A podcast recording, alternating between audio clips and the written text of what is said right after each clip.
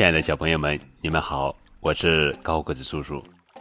今天要讲的绘本故事的名字叫做《狒狒在床上睡觉吗》。作者是英国弗雷德·阿尔里希文、艾米丽·布拉姆图、燕向阳翻译。狒狒在床上睡觉吗？这怎么可能呀？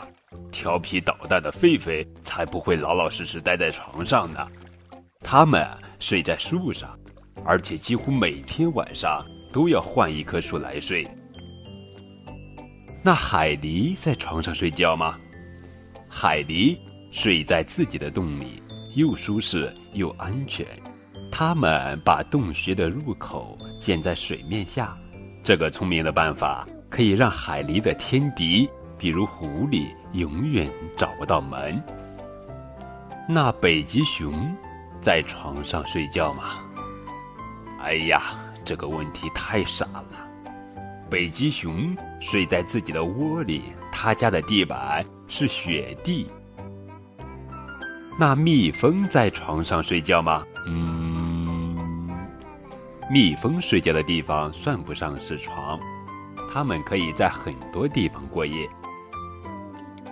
这只蜜蜂睡在花朵里，等到早上太阳升起来，它就飞走了。这只蜜蜂睡在树洞里一张蜡做的床上。这只蜜蜂睡在蜂窝里一种灰色的纸床上。那马儿在床上睡觉吗？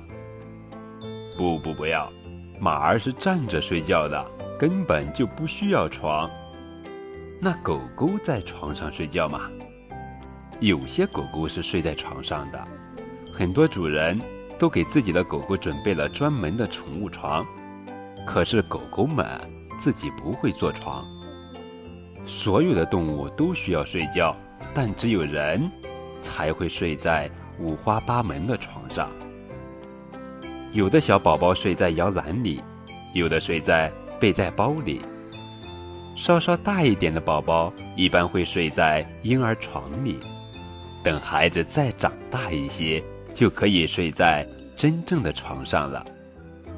孩子们睡的床各式各样，有双层床、单人床、软垫床。